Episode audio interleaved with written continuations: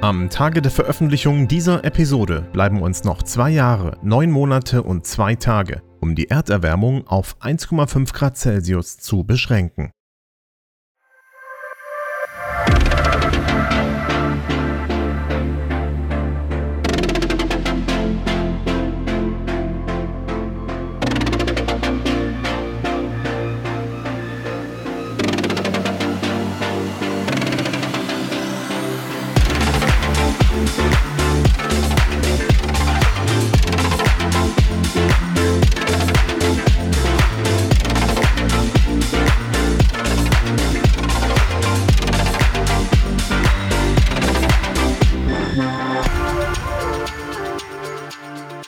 Und herzlich willkommen zur sechsten Episode des GreenTech Startups Podcast. Mein Name ist Thomas Riedel, ich bin Tech-Journalist aus Köln und ich freue mich, dass ihr wieder eingeschaltet habt.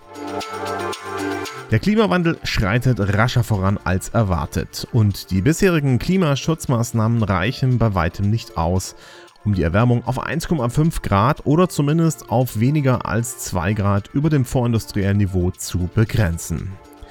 Das ist die traurige Zusammenfassung des Weltklimarats, der seinen aktuellen Bericht abgegeben hat. Gleichzeitig wurden noch nie so viele Green Tech Startups gegründet wie zurzeit. Eines davon habe ich heute wieder im Interview. Mit CoZero will das Gründungsteam um Helen Tacke Unternehmen auf ihrer Dekarbonisierungsreise, wie sie es nennen, begleiten. So ein ähnliches Thema hatten wir in Episode 2 mit Retrace, die das in der Mode- und Textilbranche anstreben. Das Berliner Startup CoZero, das mit einer Handvoll Business Angeln aktuell noch gebootstrapped ist, konzentriert sich auf Unternehmen aus Transport und Logistik, Druck und digitale Medien und die industrielle Fertigung. Wie es dazu kam, dass Helen die Seite vom VC zur Startup-Founderin gewechselt hat und wie sie nun CoZero aufbaut, das erklärt die Gründerin in dieser Episode. Bevor es aber gleich zum Interview geht, habe ich noch vier spannende GreenTech-Meldungen für euch.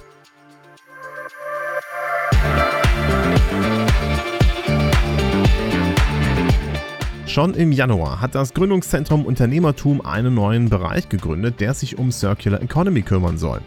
Jetzt haben sie eine Startup-Landkarte Circular Economy veröffentlicht, die einen ganz spannenden Einblick in den bisher eher weniger bekannten Teil der deutschen Startup-Branche gibt. Mit 171 Greentech-Startups würden in keinem anderen Land wie in Deutschland Startups mit einem regenerativen Geschäftsmodell gegründet. Ziel der Initiative sei es, die Innovationspotenziale zirkulären Wirtschaftens aufzuzeigen, Kollaborationen zu stärken und gemeinsam Projekte zu initiieren. Dazu gehört auch das Circular Public Festival, das die Initiative im November veranstalten möchte. Der Startup-Verband stellt den fünften Green Startup Monitor vor. In dem in Kooperation mit dem Borderstep Institut erstellte Bericht kommt heraus, dass 35% der deutschen Startups mittlerweile grün seien was von 29% im Vorjahr ein deutlicher Sprung sei. Außerdem zeigt der Monitor, dass besonders Greentech-Startups unter dem abgekühlten Finanzierungsklima gelitten haben. Positiv ist der hohe Frauenanteil, der mit 23% höher sei als der nicht grüner Startups. Der Green Startup Monitor wurde unter 1518 Unternehmen in Deutschland erhoben, die jünger als 10 Jahre sind.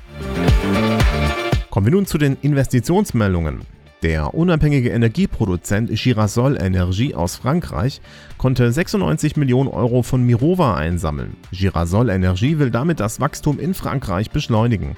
Eines der Ziele ist es zum Beispiel bis 2028 seine Kapazitäten mit Solaranlagen auf 500 Watt zu erhöhen, was in etwa der Leistung von drei Atomkraftwerken entspricht.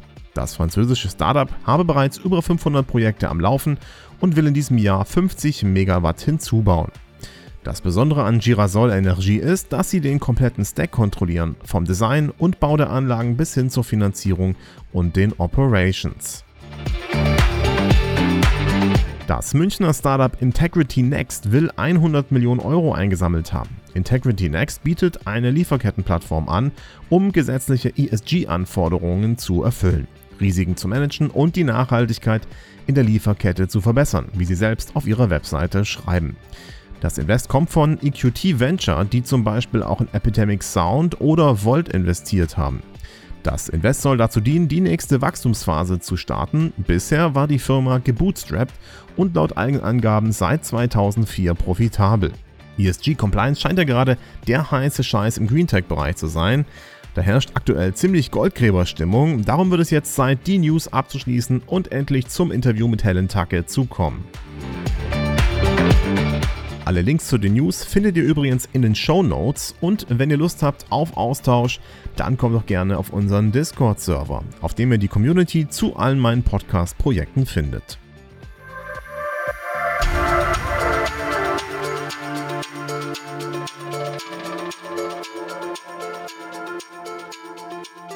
So, und ich spreche jetzt mit einem weiteren Startup, das vielleicht vom Lieferketten-Sorgfaltspflichtengesetz profitieren könnte. Das LKSG ist am 1. Januar 2023 in Kraft getreten und gilt im Moment vor allem für Unternehmen mit mehr als 3000 Mitarbeitenden.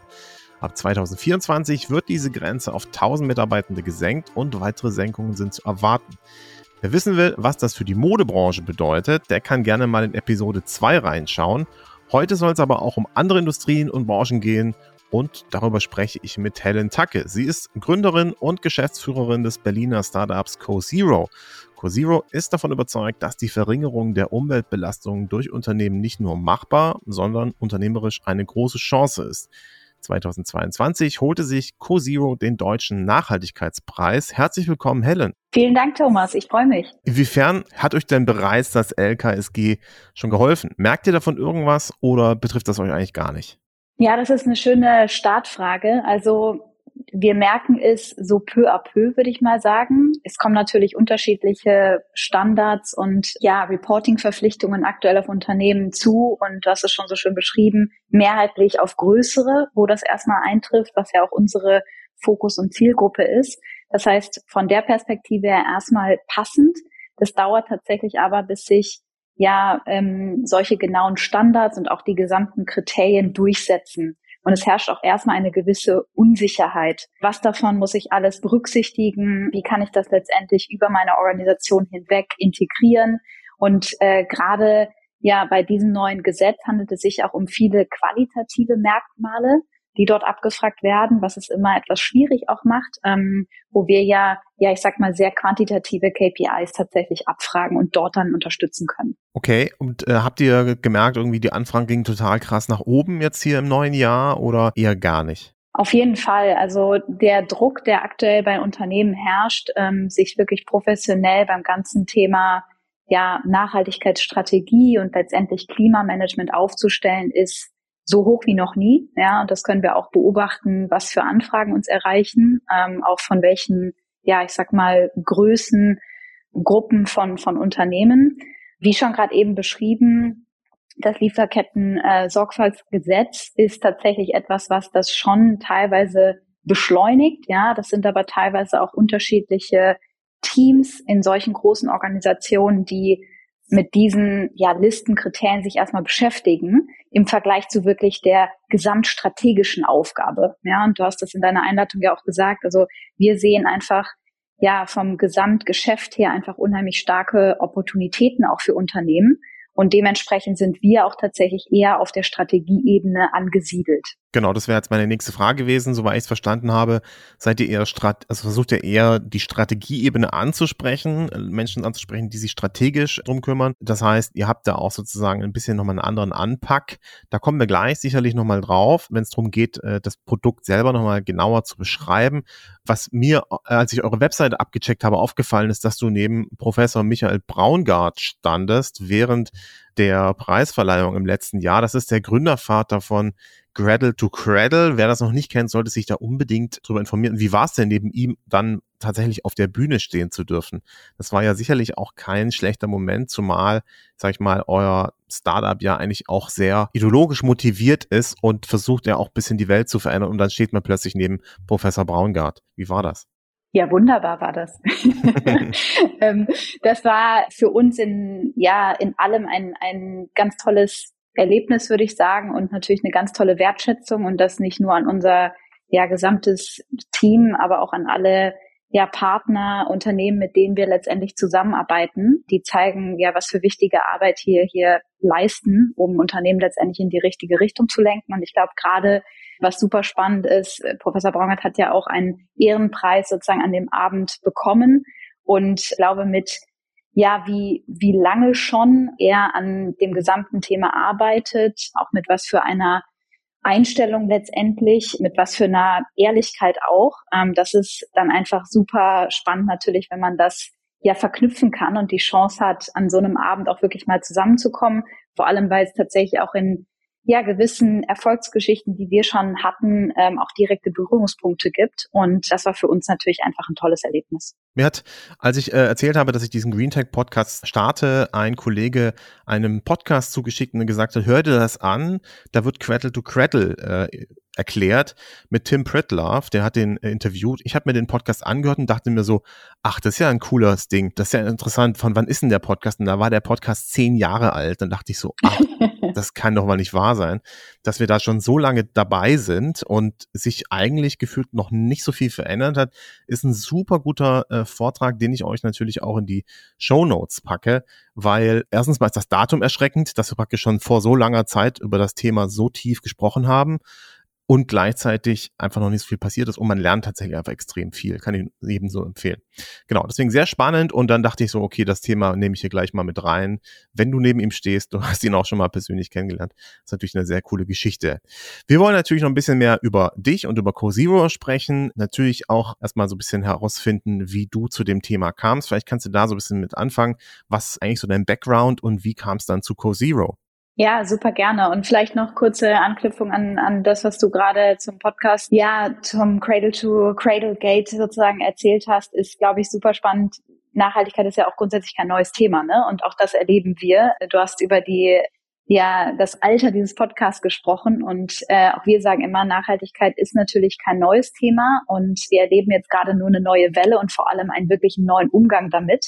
Und das geht eben damit einher, ja, was für Chancen du letztendlich wirklich aufmalen kannst und wie du dich auch strategisch neu ausrichten kannst und das zu einem ja, letztendlich ein USP und Differenzierungsmerkmal für dein Unternehmen aktuell eben noch machen kannst. Ein bisschen ja zu mir super gerne kann ich mal ausholen. Also ich habe äh, die Jahre vor Cosio tatsächlich ein bisschen auf der anderen Seite verbracht, sage ich immer. Das heißt, ich habe für einen klassischen Venture Capital Fonds gearbeitet und eigentlich in frühphasige Startups investiert und mehrheitlich dort auch ja B2B Softwareunternehmen gesehen. Ich war dort in Berlin unterwegs und Grundsätzlich kann man sagen, äh, dass ich ja schon immer ein bisschen die Augen aufgehalten hatte, zu schauen, wo kann ich mich unternehmerisch ja voll und ganz engagieren. Das heißt, das hast du ja immer auf der Investorenseite, dass du nicht völlig im Driver Seat sitzt und das ist natürlich auch völlig richtig so.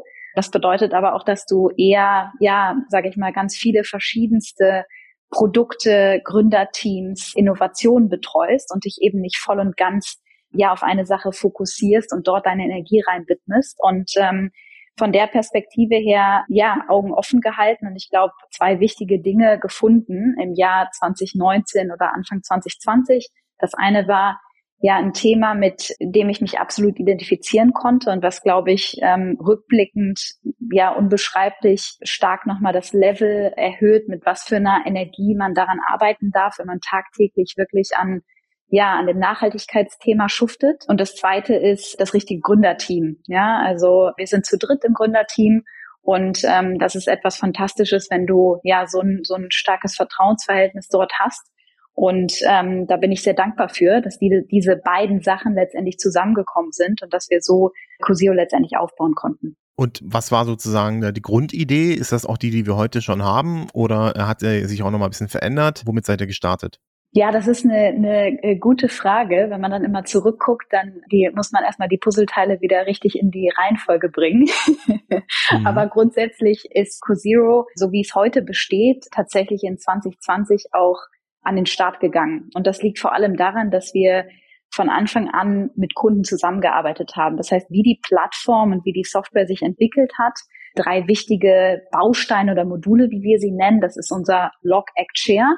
Das haben wir damals tatsächlich in sogenannten Co-Creation-Phasen mit den ersten Kunden gemeinsam entwickelt. Und das hatte vor allem einen großen Vorteil. Ich meine, die Wunschliste im Bereich der Nachhaltigkeit ist eben ewig lang, ja, vor allem, ja, glaube ich, heutzutage so lang, wie sie eben noch nie war.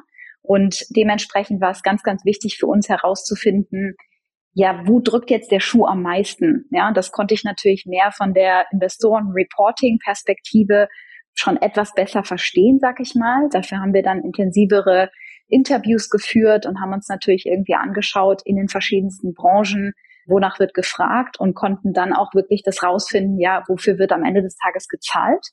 Und so konnten wir dann eigentlich ja CoZero mit diesem Dreiklang aus Log, Act, Share entwickeln und das eben direkt am Kunden. Und das hat, glaube ich, einen ja, einen super starken, schnellen Weg auf einen grundsätzlichen Product Market Fit gegeben. Jetzt äh, haben wir in Deutschland drei Millionen Betriebe. Da sind natürlich ganz viele kleine dabei oder welche, die natürlich auch nicht aktiv sind oder nur Mantelfirmen sind, aber auch ganz viele Branchen. Da habt ihr sicherlich auch schon gemerkt, okay, bestimmte Branchen sind eher geeignet, bestimmte Branchen wollen wir auf gar keinen Fall machen.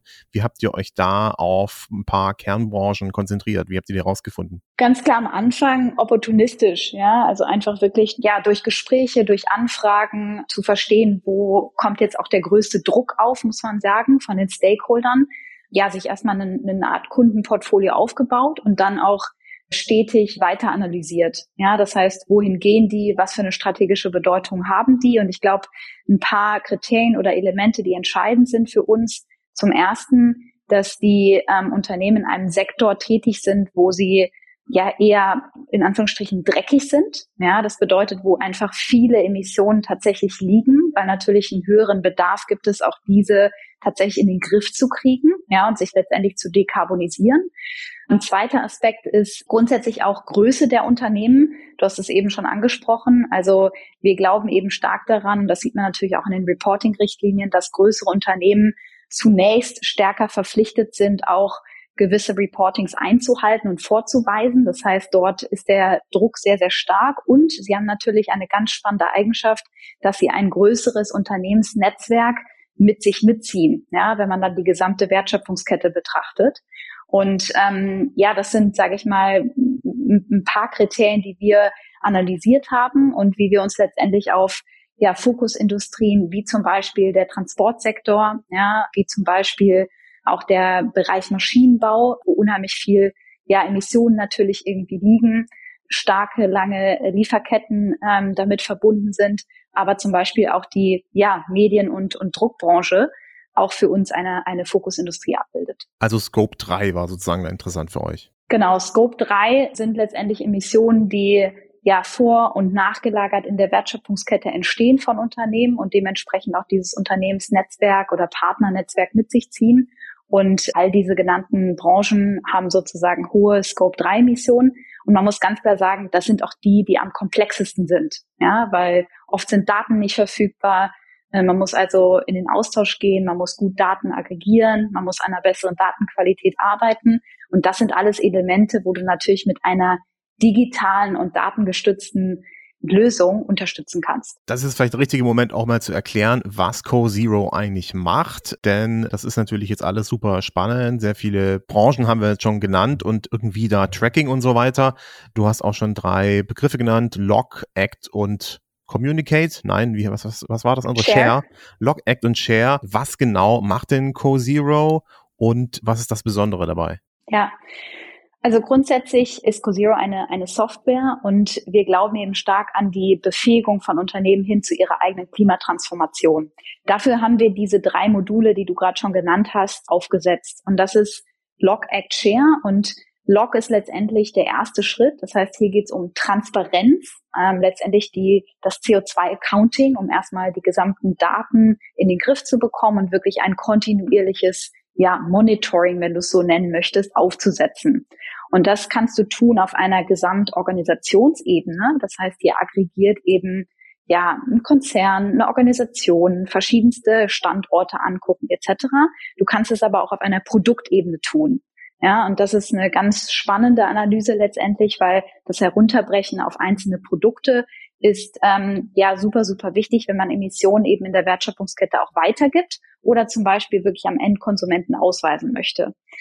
Das heißt, nach dieser Phase letztendlich der Transparenz, was wir in dem Log-Modul abbilden, kommen Unternehmen in unser zweites Modul rein. Und das, äh, wie der Name Act schon so ein bisschen sagt, geht es wirklich ums, ja, ums Handeln, ums Aktivwerden und zwar wirklich, wo habe ich jetzt Hebel, mich zu optimieren. Das heißt, wir haben ja eine ja gute CO2-Bilanz. Wir wissen also dementsprechend, wo sind große Hebel für Unternehmen, wo können sie ansetzen, um sich jetzt zu verbessern, um letztendlich diese Klimaziele, von denen wir alle reden und auch lesen, wie können wir die eigentlich erreichen? Und wir haben von Anfang an dort auf ja wirkliche Reduktion gesetzt. Ähm, das heißt, wir kümmern uns eben nicht um ja, Kompensationsprojekte, in die Unternehmen investieren können, sondern wir gucken uns wirklich Prozesse, Produkte, einzelne Komponenten an, die Unternehmen verbessern können, um wirklich den, den CO2-Impact zu verringern, ja, und diese Kurve runterzubringen.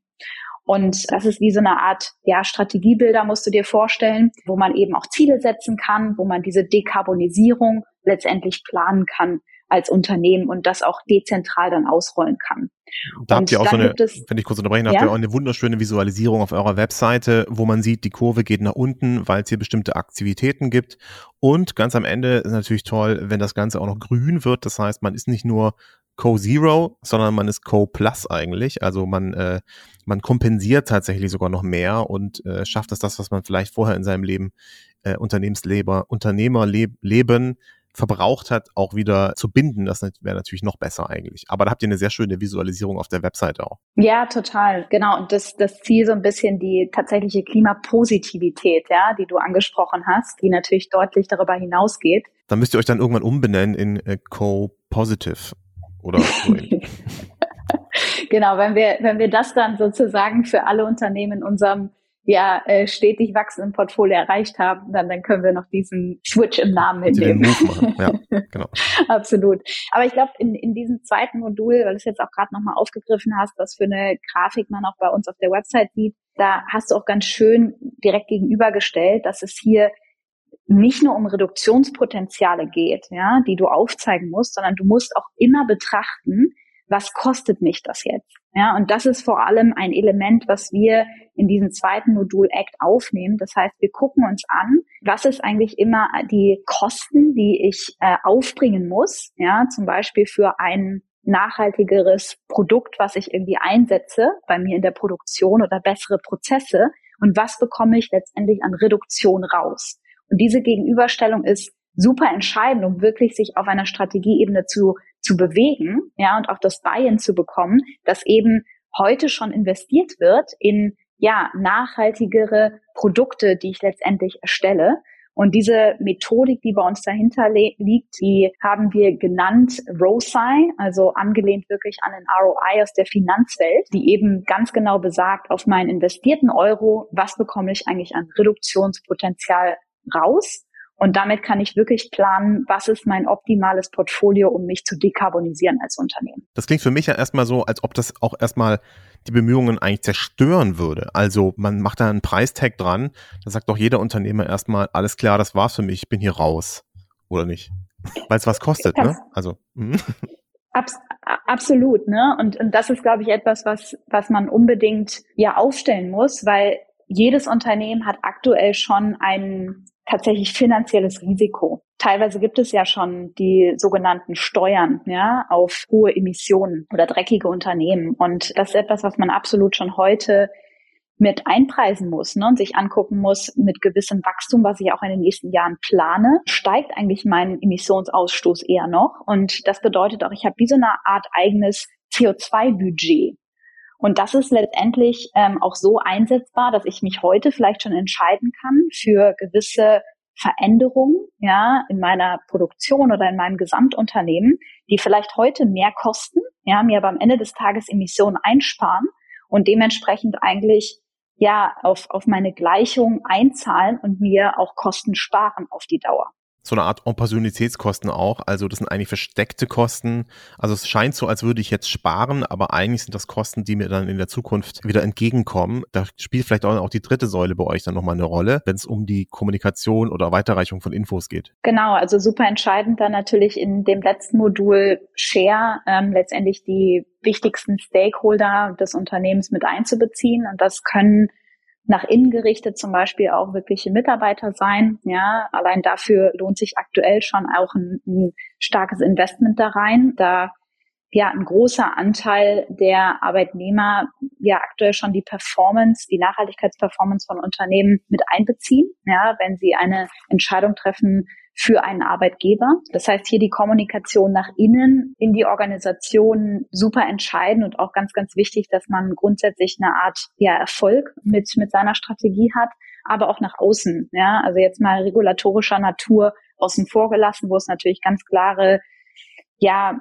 Richtlinien gibt und, und teilweise auch einfach Reportings eingefordert werden, aber auch tatsächlich hin zum eigenen Kunden. Ob es jetzt ein B2B oder B2C-Geschäft ist, sind das super wichtige Informationen, die man hier eben teilen kann. Und wir erleben ja das Unternehmen, das in Ausschreibungen, äh, in Vertragsverlängerungen, also wirklich vorweisen müssen bereits, wie gut sie sind oder wie transparent sie auch ihre CO2-Emissionen messen oder auch sich verbessern wollen, um tatsächlich Umsatz zu generieren. Ja, und da wird es natürlich ganz entscheidend dann für Unternehmen. Und wenn andere Unternehmen natürlich jetzt auch, die größer sind vielleicht, äh, mit dem Lieferketten-Sorgfaltspflichtengesetz arbeiten und merken, okay, ich muss jetzt hier auch ein bisschen gucken, wie ich meinen CO2-Fußabdruck reguliere und sich dann letztendlich dann für oder gegen einen entscheiden, weil man eben das Ganze schon aufgebaut hat, weil man eben sieht, das Unternehmen hat sich mit dem Thema beschäftigt, es kann zeigen, welche Nachhaltigkeitsbilanz es selber hat, es arbeitet damit professionell, dann ist natürlich auch ein tolles Argument.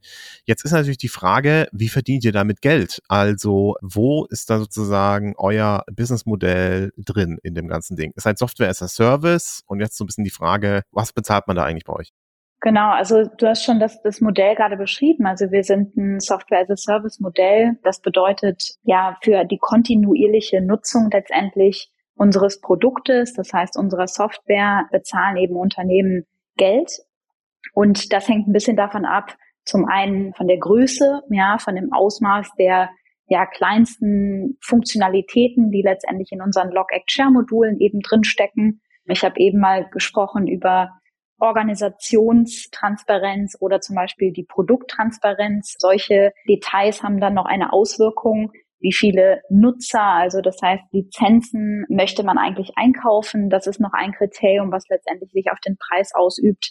Und dann hat man dadurch natürlich eine wirkliche kontinuierliche Nutzung, die man sich einkauft und das variiert dann dementsprechend mit diesen Kriterien, die ich gerade genannt habe, wie hoch der Preis monatlich letztendlich für die Unternehmen gestaltet sind. Spannend ist natürlich jetzt, wie ihr das Ganze finanziert. Also seid ihr Bootstrapper? Ich meine, du kommst aus dem VC-Bereich. Äh, das wird für dich wahrscheinlich jetzt auch nicht so die allerschwierigste Challenge sein. Und ist natürlich auch spannend, wie so eure Kostenstruktur sind. Seid ihr schon im Gewinnbereich? Wie seid ihr da aufgestellt? Erzähl mir da ein bisschen was bitte. Ja, super spannend, genau. Also ansetzend auch an, an unser Preismodell. Wir sind aktuell als Firma nicht profitabel, sondern sind in einer Wachstumsphase. Ja, wir haben die letzten zweieinhalb Jahre sehr stark damit verbracht, ich würde sagen, gesund zu wachsen und vor allem uns auf die Produktentwicklung zu fokussieren und haben jetzt ja ein Produkt, was ja unheimlich skalierfähig, vor allem in unseren Fokusbranchen ist. Und das heißt, für uns steht jetzt gerade in den nächsten Jahren ja eine super spannende Reise an, gerade mit den äh, Reporting-Verpflichtungen etc. ist natürlich das Thema präsenter als nie, ja, und deswegen war es für uns ganz, ganz wichtig, ja, auch wirklich eine, eine, eine skalierbare Lösung zu haben, um eben wirklich wegzukommen von Beratungsleistungen, die du Unternehmen an die Hand geben äh, möchtest. Und genau in der ersten Phase, ich habe es eben angesprochen, äh, gesund gewachsen. Das heißt für uns als Prinzip und auch als einer unserer Kernwerte als Unternehmen nachhaltiges Wachstum auch selber zu verfolgen. Und ich glaube, das ist ja, hat jetzt auch viele Krisenzeiten gezeigt, dass das äh, sehr, sehr wichtig ist und dementsprechend ja auch ähm, sehr lange Zeit von Anfang an wir als Gründer und im kleinsten Team tatsächlich die Firma gebootstrapped. Wir haben ein paar äh, spannende Business Angel an Bord, ähm, haben auch tatsächlich, ja, was die Technologie angeht, Förderprogramme auf der EU-Ebene und das ist ein bisschen die Konstellation, die wir die wir haben und ähm, auf der wir jetzt auch aufsetzen für die weitere Wachstumsphase. Sehr cool, sehr spannend. Ich meine, das ist ein großer Markt, der sich auch erst entwickelt und da wird es sehr spannend sein zu sehen, wie insgesamt der Markt sich entwickelt, auch einfach, wenn die Anzahl, die, die Größe der Unternehmen immer kleiner wird, die dann letztendlich auch verpflichtet wird, äh, sich um das Thema zu kümmern, das ist ja eigentlich das Schöne an der ganzen Geschichte, dass wir jetzt endlich mal sehen, dass es hier auch mal von der Regulierungsseite her vorwärts geht. Denn kann man durchaus so sagen, glaube ich, ohne jetzt groß gegen die FDP zu sein, Eigenverantwortung hat uns in den letzten 50 Jahren nämlich nicht gerettet, muss man leider sagen. Zum Abschluss äh, der Episode wird mich natürlich noch ein bisschen interessieren, wie euer Team aufgestellt ist. Du hast schon gesagt, drei Leute sind im Kernteam. Wie seid ihr sonst aufgestellt? Ihr seid in Berlin. Äh, wie viel ist remote? Vielleicht kannst du uns da so ein bisschen einen Einblick geben. Ja, super gerne. Also wir sind jetzt ungefähr 30 Leute bei uns im CoZero-Team und wie ich eben beschrieben habe, großer Fokus auf Produktentwicklung und ja tatsächlich irgendwie die Skalierung der, der SaaS.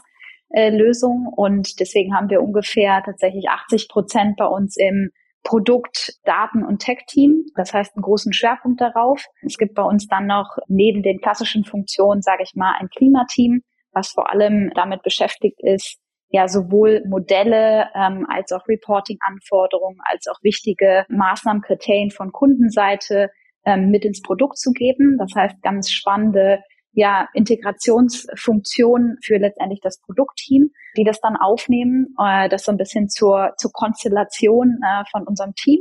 Und wir sind grundsätzlich äh, hybrid aufgestellt. Ein Großteil, also ungefähr 60 Prozent ist in Berlin, wo wir auch tatsächlich gestartet sind. Wir haben ja viele portugiesische Talente an Bord, da einer meiner Mitgründer auch aus Portugal kommt, der selbst in Berlin ist, aber dadurch ja super spannend Zugang hat, was auch Talente in Portugal angeht und wachsen dementsprechend auch ja weiter ähm, in Anführungsstrichen international, wobei sich jetzt schon eben eine gewisse Hubs herauskristallisieren. Und das ist einfach ganz schön, weil man merkt, wenn man dann von Zeit zu Zeit auch wirklich mal auf ja, einer persönlichen Ebene zusammenkommen kann, sich auch treffen kann, zum Beispiel in, in einem Büro oder den verschiedensten Hubs, dann hat das nochmal eine große Auswirkung, Auswirkung auf, ja, die Kultur und ähm, das spannende Wachstum dahinter. Auf jeden Fall. Nochmal kurz zu den Teams zurück, finde ich ja super spannend. Ich habe jetzt natürlich schon mit einem Mitbewerber von euch mal ein Interview gemacht, wo äh, der sich auf eine andere Branche konzentriert, deswegen, und der Markt ist auch groß genug, deswegen nicht wirklich gefährlich für euch. Da fand ich es aber interessant, äh, dass die im Prinzip auch sehr viel auf die Software Wert legen, weil da geht es ja schließlich darum, sehr effizient zu sein. Gleichzeitig hatten sie doch einen sehr großen Anteil an Menschen, die Kunden dabei geholfen haben, die Software zu bedienen. Nicht, weil die Software so schlecht wäre, sondern weil einfach das Menschen sind, die vorher vielleicht sogar noch nie mit Software gearbeitet haben, weil sie eben zum Beispiel Stoffe färben, weil sie eben in der Industrie sind und sich mit ganz anderen Dingen auskennen. Habt ihr diese Erfahrung auch gemacht? Oder, also, weil mich so ein bisschen wundert, dass ihr sozusagen so viel Produktentwicklung habt und so viel praktisch in der Software ist und so weiter und dann doch ein relativ kleiner Teil nur, vermute ich jetzt mal, im Vertrieb beziehungsweise im Onboarding ist?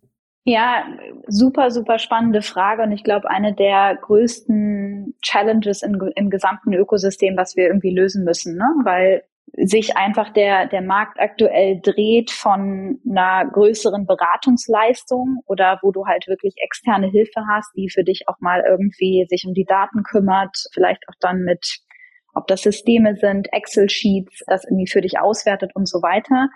Für uns ein ganz, ganz wichtiges Kriterium, dass wir ja wirklich in diese Selbstbefähigung reingehen von den Unternehmen, ja, und den einzelnen Personen dahinter. Und wir haben eben schon mal dazu gesprochen, mit wem arbeiten wir eigentlich? Und das ist durchweg durch die Organisation in ganz, ganz verschiedensten Abteilungen. Das ist nicht jetzt nur die Strategieebene, ja, oder eine Controlling-Ebene, sondern das sind tatsächlich auch manchmal die Produktabteilungen, ne, oder die Einkaufsabteilungen und so weiter.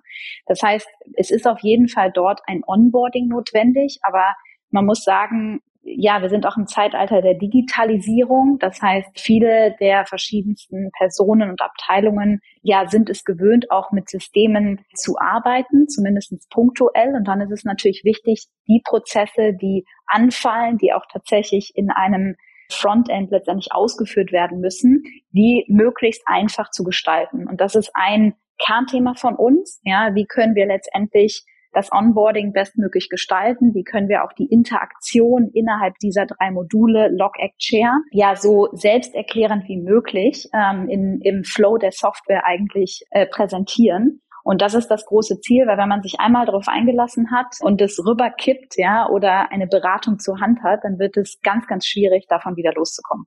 Helen, ich würde sagen, wir machen da jetzt erstmal einen Strich drunter. Wir könnten natürlich noch sehr viel tiefer reingehen, wie man genau die ganzen Daten einpflegt äh, und so weiter, auch wie der Markt insgesamt aussieht. Da müssen wir vielleicht einfach dann nochmal eine neue Folge machen im nächsten Jahr, im übernächsten Jahr, je nachdem, wie die Lage aussieht. Zum Abschluss hast du vielleicht noch die Möglichkeit zu sagen, wie man euch helfen kann, nämlich ihr werdet ja noch nicht ganz fertig sein, ihr werdet noch ein paar Needs haben. Wo kann man euch aktuell unterstützen? Ja, ich habe es eben schon erwähnt, wir sind in der Wachstumsphase und für uns ist, glaube ich, am, ja, am spannendsten tatsächlich Talente zu finden in unseren Teams. Ich habe ja beschrieben, wie wir aufgestellt sind, Ergänzungen zu finden. Das heißt, gerade was ja die Technologieseite angeht, aber tatsächlich auch in unserem ja, Klimateam und abschließend vor allem im Bereich Sales und Marketing. Das heißt, wenn es spannende Zuhörer gab, die jetzt äh, aufblicken und die sich sozusagen der CoZero Vision gerne widmen wollen, kommt auf mich zu. Ich freue mich auf eure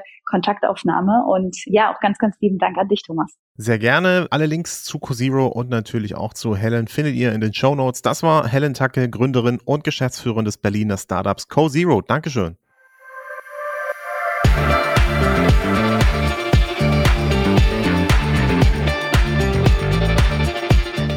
Und das war Folge 6 des GreenTech Startups Podcast. Vielen Dank an Helen Tacke von CoZero. Wenn euch dieser Podcast gefallen hat, dann würde ich mich über 5-Sterne-Bewertungen auf iTunes und Spotify freuen. Hier auch nochmal der Hinweis auf unseren Discord-Server. Alle Links zum Interviewpartner und zu den News findet ihr in den Show Notes oder auf greentech-startups.com.